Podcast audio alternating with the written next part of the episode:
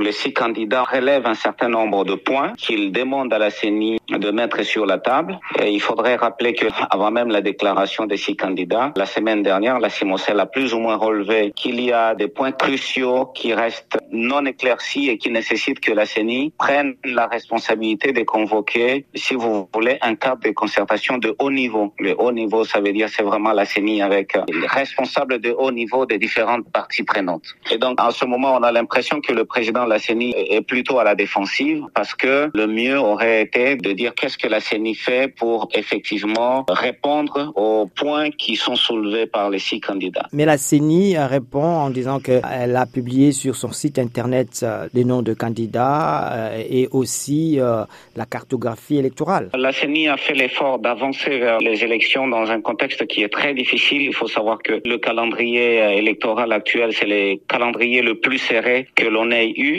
et que dans ce contexte, la CENI fait l'effort de relever un certain nombre de défis. Mais le fait de cette contrainte de temps n'enlève pas au processus électoral démocratique les principaux éléments d'évaluation qui sont entre autres la légalité, la transparence, l'inclusion. Et il faut remarquer que la référence c'est la loi.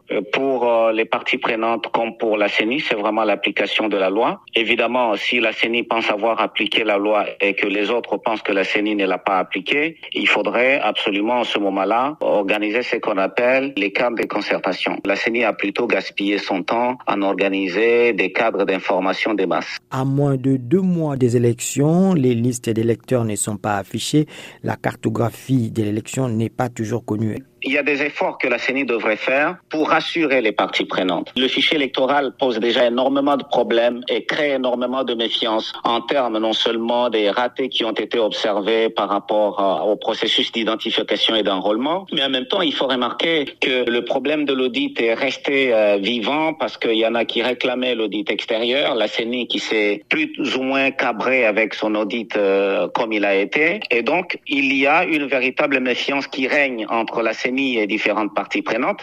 Pour avoir des élections démocratiques, il est important de créer un climat de confiance. Et nous ne voyons pas du côté de la Simocelle qu'est-ce que la CENI perdrait à rassurer les parties prenantes en affichant cette liste pour que non seulement les parties prenantes, mais les électeurs eux-mêmes soient suffisamment informés de qui doit voter où.